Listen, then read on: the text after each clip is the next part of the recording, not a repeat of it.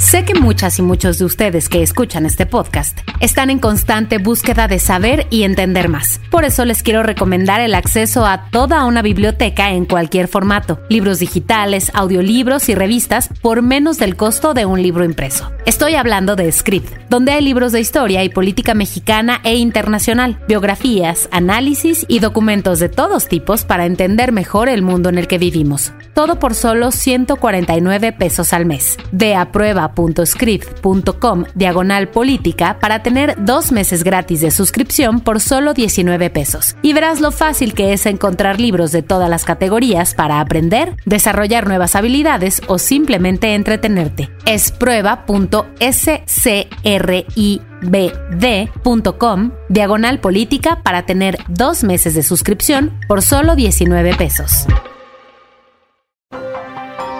Grupo Expansión. El caso Yotzinapa ha tomado un vuelco inesperado. Las recientes filtraciones, revelaciones, desestimientos de órdenes de aprehensión, liberaciones y versiones encontradas marcaron el octavo aniversario de la desaparición de los 43 normalistas. La renuncia del fiscal especial para el caso, Omar Gómez Trejo, ha sido la gota que ha derramado el vaso, para evidenciar las presiones y choques en medio de las investigaciones llevadas a cabo por la Fiscalía General de la República y la Comisión para la Verdad de la Presidencia de la República. Y mientras versiones van y vienen, los padres y madres de los estudiantes tomaron nuevamente las calles de la Ciudad de México para denunciar que sigue habiendo un pacto de impunidad para exigir al gobierno del presidente Andrés Manuel López Obrador no proteger a militares ni a personajes relacionados con la desaparición de sus hijos y pedir la renuncia del fiscal Alejandro Gersmanero por retractarse de 21 órdenes de aprehensión que ya se habían girado. Pero, ¿hasta dónde llegarán las presiones en el caso? ¿Hacia dónde se encaminará ahora la investigación? ¿Se podrá cumplir con la promesa de llegar a la verdad hecha por el presidente? De esto vamos a platicar hoy en Política y otros datos. Política. Política. Y otros datos. Un podcast de Grupo Expansión. Política y otros datos. Buen jueves, bienvenidos a Política y otros datos. Soy María Ibarra, editora política de Expansión. Muchas gracias por acompañarnos en este episodio del 29 de septiembre del 2022. Viri Ríos y Carlos Bravo Regidor, buen jueves, ¿cómo están? ¿Qué tal? Un gusto estar por aquí en Política y otros datos. Gracias a todos por acompañarnos una vez más. Hola, hola, ¿cómo están? Feliz jueves de Política y otros datos. Ya se la saben, por favor ayúdenos con sus palomitas, sus estrellitas pónganos muchos puntitos en cualquiera que sea la plataforma que estén utilizando para escuchar este podcast y así nos van a ayudar a llegar a nuevas orejas. Este 26 de septiembre se cumplieron ocho años de la desaparición de los 43 normalistas de Ayotzinapa. Y cuando se pensaba que había cierto avance en las investigaciones, con 83 órdenes de aprehensión giradas, la detención del ex procurador Jesús Murillo Caram, por la presunta creación de la llamada verdad histórica, el ojo puesto en otros funcionarios de alto nivel, pues el caso ha terminado en un caos y parece que ha retrocedido bastante por los acontecimientos que han ocurrido pues prácticamente en el último mes, si no es que en la última semana. Pero vamos por partes porque cada uno de estos aporta información para entender cómo se está yendo de las manos o pareciera que se está yendo de las manos las investigaciones del caso más importante en violación a los derechos humanos de los últimos años. Viri, platícanos, ayúdanos a ubicarnos porque como digo, ha habido varios hechos que pues han derivado en lo que hoy creemos que pudiera pues descarrilar este, estas investigaciones, este caso. Así es, Mariel. Bueno, Ayotzinapa empieza a hacer agua y con ello empieza a afectar duramente a López Obrador. Recordemos que una de sus principales promesas de campaña había sido que él sí iba a resolver este caso, que se iba a terminar con la mal llamada verdad histórica y que íbamos a ver tras las rejas a los culpables de la muerte de los estudiantes. Lo que vimos fue importantes avances. La comisión encabezada por Encinas Hizo una buena labor, incluso una labor de acercamiento con los padres, presentó cierta evidencia, giró órdenes de aprehensión contra varios militares, como tú mencionabas, 83 personas, no todos militares, pero sí todos relacionados de manera directa con la desaparición de los estudiantes. Y de pronto, en esta semana, nos despertamos con la noticia de que las órdenes de aprehensión habían sido canceladas particularmente las de 16 militares, varios de ellos del llamado Batallón 27, otros del Batallón 41. Estos eran militares acusados de delincuencia organizada y de desaparición forzada. Nadie entendió qué había pasado cuando sucedió esto. Hubo pues muchísimo forcejeo. E inmediatamente después nos enteramos de que el fiscal del caso, el fiscal que había sido el caso desde 2019, Omar Gómez Trejo, pues de pronto renunciaba. Es decir, pues estaba desbandando el equipo de investigación que estaba llevando esta, digamos, la unidad especial de investigación y litigio del caso Ayotzinapa. Esto cae de pronto en la mañanera y pues sorprende mucho cómo reacciona López Obrador, en donde pues nosotros esperábamos que López Obrador nos explicara pues por qué se habían cancelado las órdenes, qué había pasado. Y lo que nos dice es algo que a mí me preocupó muchísimo, porque nos dice que él está enfrentando muchas presiones y que eso le está probablemente impidiendo, sugiere, resolver este caso. Entonces, bueno, Ayotzinapa está haciendo agua porque no sabemos quién está detrás del hecho de que se haya retractado estas órdenes de aprehensión, del hecho de que, bueno, ahora Encinas parezca tener una relación muy áspera con el fiscal general, con Gertz Manero, y del hecho de que veamos la renuncia, es decir, pues eh, muchísimos altercados al interior de la propia fiscalía. Un fiscal especial, Carlos, que tenía pues la confianza y hasta donde alcanzamos a ver el aprecio de los padres, la confianza de algunos organismos de derechos humanos que han acompañado pues la lucha de los padres y que de pronto pues se va. Al parecer, de hecho ya les había avisado a los propios padres que pues él no estaba tan de acuerdo con algunas de las cosas que se hacían por parte de la, de la fiscalía o cómo se habían llevado ciertas investigaciones Ahora, ¿cómo tomas tú esta renuncia del fiscal? Yo empezaría diciendo que yo creo que sí sabemos quién está atrás, el fiscal Gertz. Él es el que primero le retira a los policías ministeriales que tenía asignada la Unidad Especial de Investigación y Litigio para el caso Ayotzinapa. Después desplaza a los abogados de la unidad cuando la aprehensión de Murillo Karam, incluso, bueno, fue muy sonado en los medios que el juez regañó a los representantes de la fiscalía porque no venían preparados, porque ellos no eran los abogados que habían estado construyendo el caso. Digo, ahora sabemos por qué el regaño, no sabían el caso, no eran ellos. Claro, y bueno, y, luego la renuncia, pues claramente lo que nos está indicando de entrada es que hubo una movida muy turbia de parte del fiscal, pues para sabotear el trabajo de la unidad, de esta suerte de fiscalía especial que había estado trabajando por un lado de la mano con la comisión que encabeza el subsecretario de gobernación, con los padres, incluso con cierto acompañamiento internacional. Y bueno, pues a la hora ya, digamos, de la verdad, cuando se detiene a Murillo Karam y después de que surge el informe de Encinas, pues hay este forcejeo interno dentro de la fiscalía que desde mi punto de vista apunta muy claramente al fiscal. Paralelo hay otro forcejeo también entre el subsecretario Encinas y pues la cúpula de la Sedena respecto a los indicios y a las acusaciones que se desprenden del informe de Encinas contra elementos pues militares. Muy sonado el caso el coronel José Rodríguez Pérez también, que estando en la cárcel militar, pues recibe a un periodista de una cadena de televisión y le hace una entrevista muy cómoda, muy favorable, y pues claramente lo que vemos es que el ejército pues está entrando de alguna manera pues muy decididamente al juego de las narrativas en los medios al respecto. Encinas publica una columna durísima en el Universal el martes. Y bueno, pues entonces por un lado, como decía, tenemos los forcejeos al interior de la Fiscalía, por otro lado, forcejeos entre Encinas y el ejército. Y bueno, pues el presidente, que finalmente es pues el presidente de alguna manera no toma partido, dice que hay presiones, juega un poco con la ambigüedad, pero me parece que si lo vemos en un contexto más amplio, pues creo que el presidente no pierde nunca ocasión para tratar de defender a las Fuerzas Armadas, incluso a promover esta narrativa que también ya ha promovido el secretario de Gobernación, Adán Augusto, respecto a que no podemos culpar al ejército, son solo algunas manzanas podridas.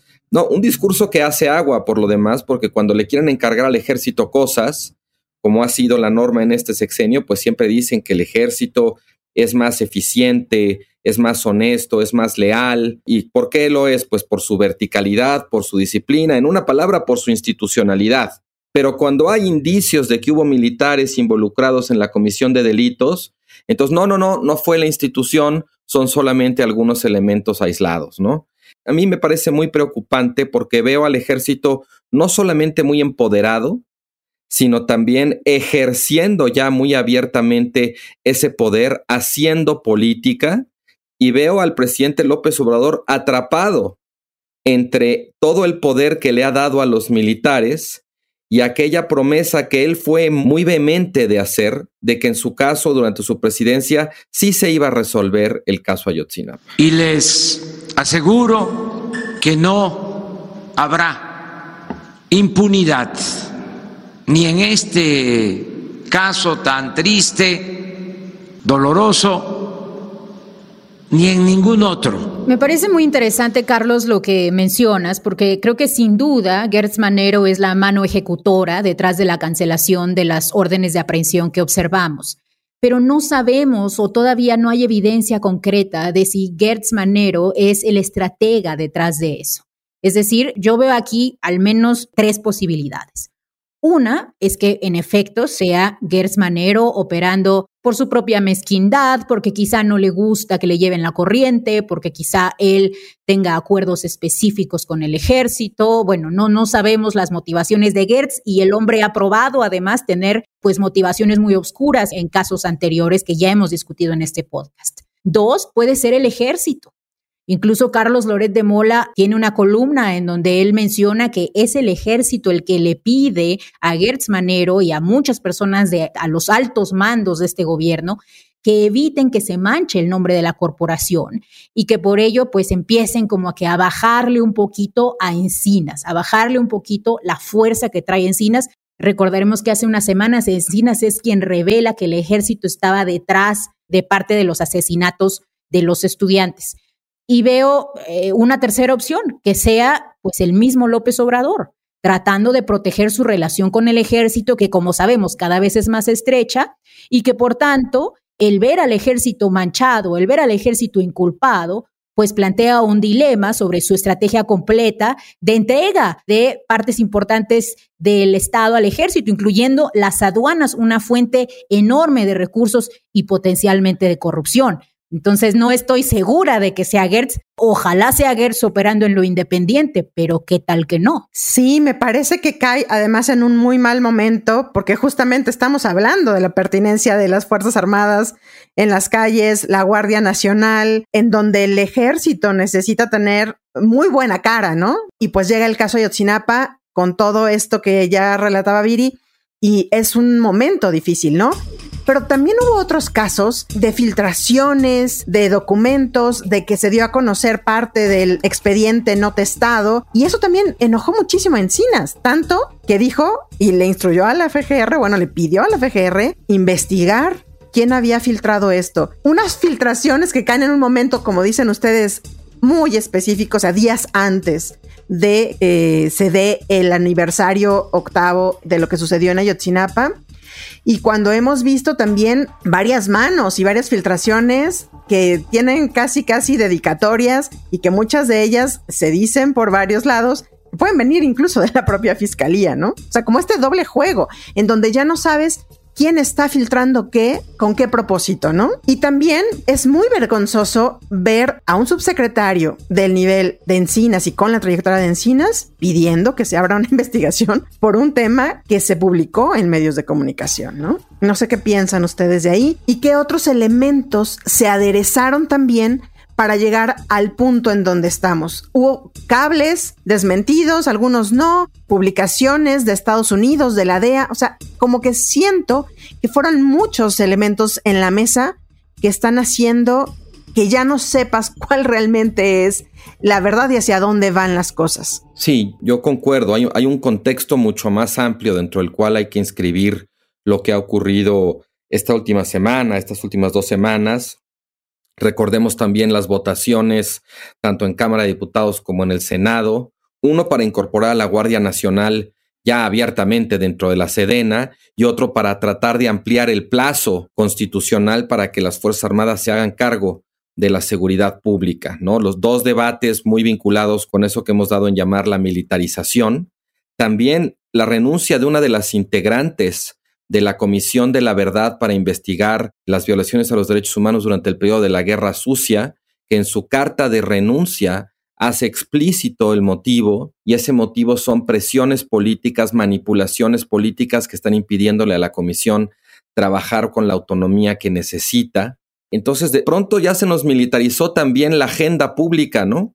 La conversación, todas las noticias de pronto tienen de un modo u otro vinculación con las Fuerzas Armadas, se refieren a ellas o alianzas que tienen. A mí me parece, digamos, muy claro que aquí hay una configuración del conflicto donde pues, de un lado están la Sedena y el fiscal, del otro lado está Encinas, está, bueno, la fiscalía, la unidad esta de investigación que fue desplazada, están también obviamente los padres y las personas que marcharon el lunes por la tarde. Y en general, bueno, en efecto, podemos especular sobre si el fiscal Gertz, como se dice coloquialmente, se está yendo por la libre o más bien está haciendo el brazo ejecutor de otra voluntad o no.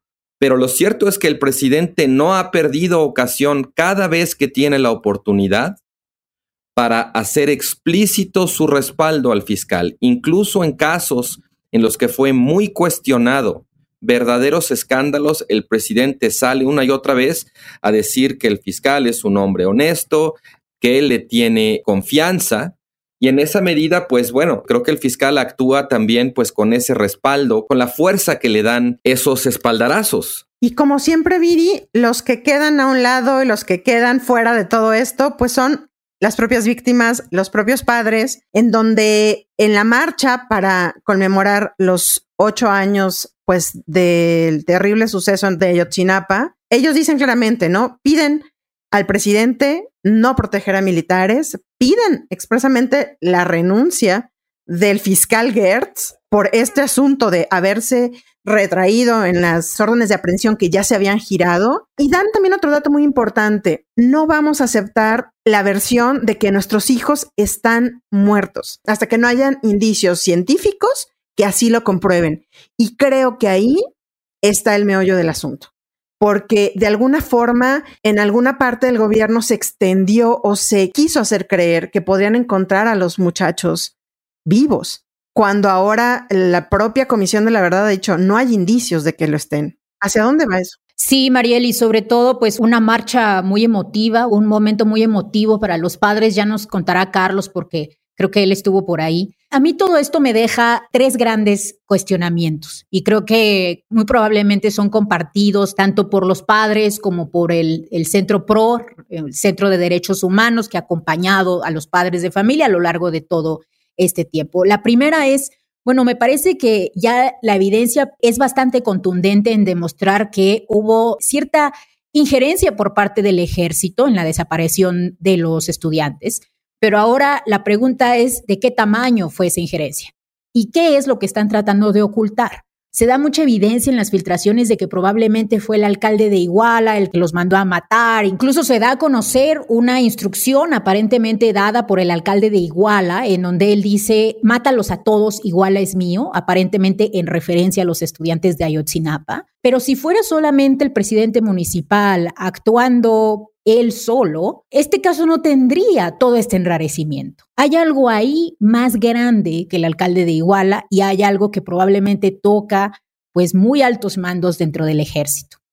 Y segundo, me parece que nos lleva a una conversación muy importante que ya hemos tenido también sobre si es posible o no remover a Gertz y hasta cuándo Gertz Manero va a continuar siendo la mano ejecutora de muchas acciones que parecen violatorias del proceso, que parecen violatorias de derechos humanos y que pues terminan incluso afectando a la misma administración de López Obrador. Recordaremos que el fiscal, de acuerdo a la Constitución, sí puede ser removido, pero solamente tiene que ser una petición de López Obrador y tiene que ser por cuestiones graves. Pero lo que hoy vemos, pues ya califica como grave. Y muy probablemente lo que sucedió también, recordaremos en el caso de su familia, también amerita como grave, porque incluso se descubrió que Gers Manero estaba teniendo interlocución privada para influir en el caso. Entonces, me parece que ahí también ya hay que tener una discusión hasta cuándo vamos a aguantar a este señor y qué es lo que hace que este señor siga ahí. A mí solo me gustaría añadir ahí que en efecto el fiscal ya ha cometido faltas graves varias veces. Esta es la última en una cadena de escándalos en los que se ha visto involucrado el fiscal y en efecto pues parece que el presidente opta por no ejercer esa facultad que le reconoce la Constitución. Ahí no hay una interpretación, ahí hay un dato. No sabemos por qué, pero sí sabemos que no lo ha hecho.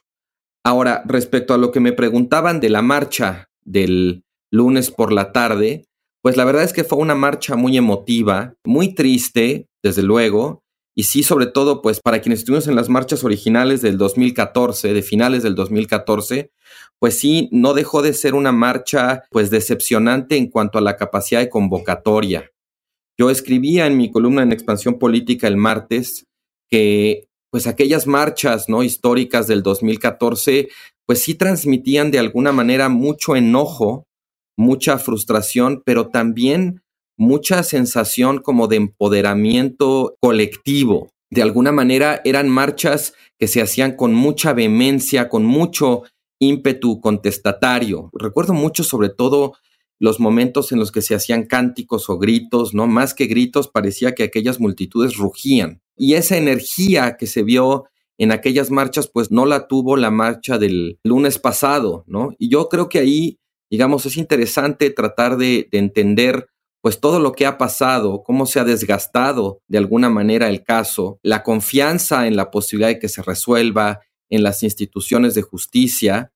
Y a mí sí me parece que esto de alguna manera nos ofrece un ejemplo o una ventana a un interesante proceso de despolitización de la sociedad mexicana. Yo creo que con Peña Nieto, el caso de Ayotzinapa, aunado también al de Tlatlaya y al de la Casa Blanca, tuvo un efecto de radicalización entre muchos sectores sociales.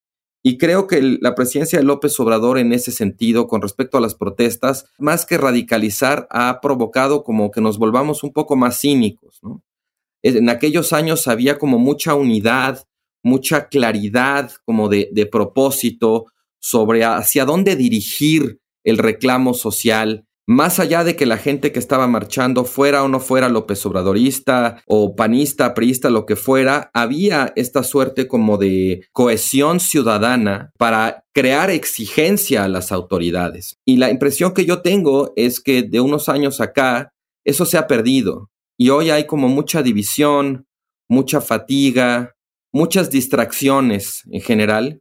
Y eso lo que termina haciendo es que aquella energía como de exigencia, de llamar a cuentas, pues se disipe y quien termina fortalecido al final, pues es el pacto de impunidad que mantiene el caso Ayotzinapa pues sin verdad y sin justicia. Sí, yo coincido, Carlos, en algunos de los discursos de los padres, de los propios estudiantes, se siente esa pues entre tristeza, decepción, cansancio, aunque digan, vamos a seguir en la lucha y todo, pero de verdad que se siente una como decepción de nuevamente y la impunidad sigue, ¿no? Nuevamente cuántos años más van a pasar, ¿no?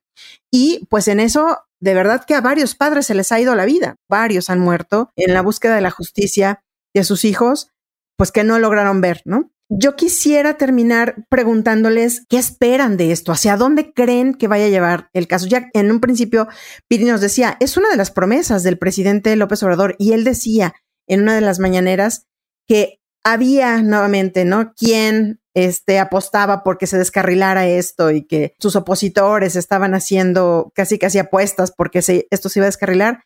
Pero más allá de esto, digo, más allá de que la oposición tome o no bandera con esto, ¿Qué pudiera pasar en este caso? Bueno, me parece que una buena evidencia va a venir de lo que presente esta semana el grupo interdisciplinario de expertos independientes, quienes se van a reunir y finalmente van a dar información es esta instancia técnica e independiente que ha estado pues apoyando las investigaciones. Finalmente van a dar información en donde vamos a saber ellos cómo lo ven, entonces una voz nueva.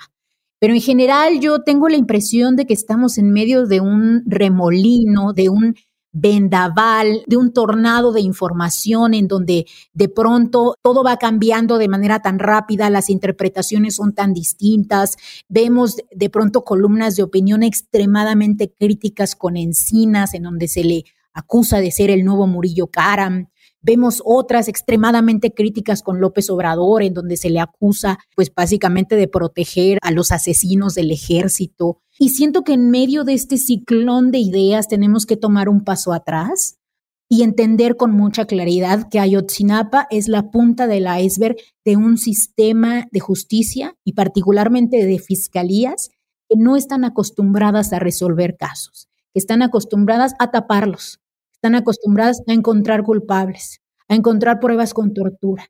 Y que la única razón por la cual estamos hablando de Ayotzinapa tanto es porque salió como esta pues cúspide del iceberg y se volvió una cuestión mediática.